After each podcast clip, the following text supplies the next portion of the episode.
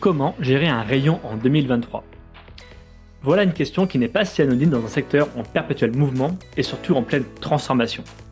Je suis Jonathan, éditeur du site Je bosse en grande distribution, et j'ai eu cette idée de créer une mini-série de 10 épisodes pour faire un état des lieux des grandes questions que se posent les managers et futurs managers de la grande distribution.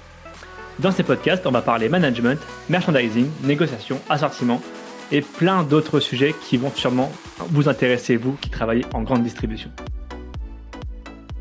Cinquième question, on reste dans le management. Pour plusieurs raisons, un magasin peut revoir son organisation, ses process.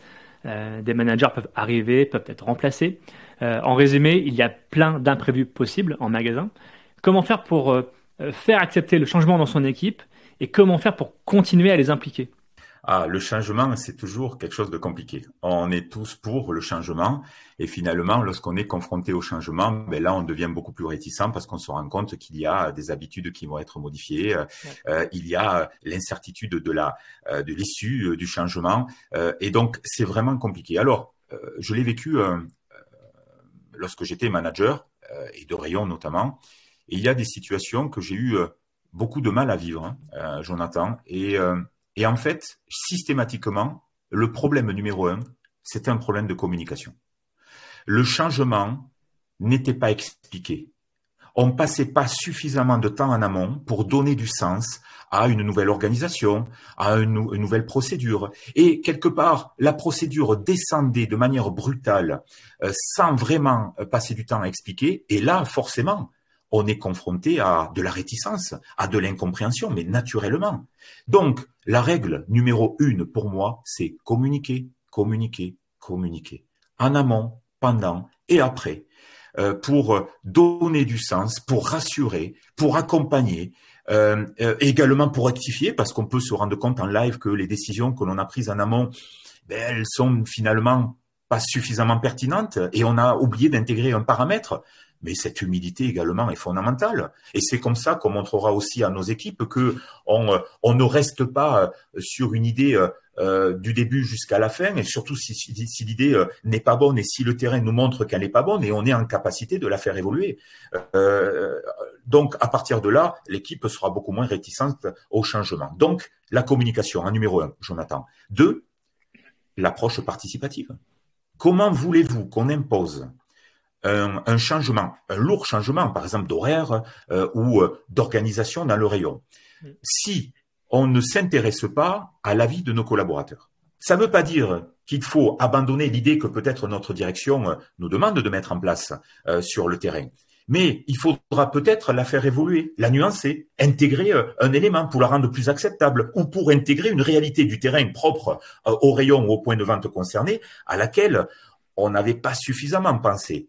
Et à partir de là, dès que nous donnons une part de paternité ou de maternité à un projet, à un collaborateur ou une collaboratrice, ce dernier ou cette dernière va beaucoup plus se l'approprier, va beaucoup plus l'appliquer sur le terrain et beaucoup moins la critiquer, étant donné qu'elle aura participé à la définition du projet en amont. Donc, quand on le peut, parce que je sais que c'est pas toujours euh, aussi facile, mais quand on le peut, associons euh, nos collaborateurs à la prise de décision et notamment la définition, la définition organisationnelle de la mise en place du changement. Euh, autre, un autre élément, Jonathan, euh, lorsque les changements sont lourds, n'hésitez pas à découper le plan d'action en mini-actions, de sorte que nous puissions fêter une victoire, un élément positif qui va euh, montrer que le changement est, bon, est positif, est souhaitable, va regonfler le moral de ceux qui étaient peut-être un peu dans le doute sur les, étapes qui vont suivre euh, du restant du projet. Voilà, euh, ne pas se lancer dans un projet qui va durer quatre mois et commencer pendant quatre, du début jusqu'à la fin et durant quatre mois sur un seul et même thème, sans qu'on puisse souffler, sans qu'on puisse débriefer, sans montrer que finalement c'est positif découpons le projet en multiples petites étapes. Alors, je vois aussi à travers ça une question parallèle au changement.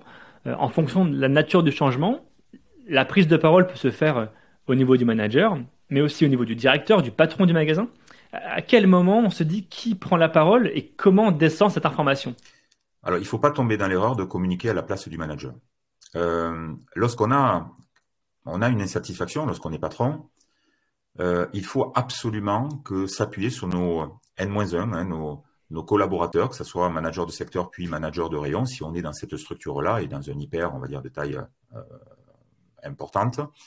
Euh, et c'est à eux de relayer le discours. C'est pas à moi. Euh, donc il faut qu'ils s'approprient la stratégie, le discours, et qu'ils le relaient sans que je les squeeze. Parce que d'abord, un, ça sera très mal vu par mon subalterne. Mon manager de secteur, si je suis directeur, par exemple, si directement je vais communiquer à son équipe, à ses managers de rayon, mm. donc ça sera mal vu.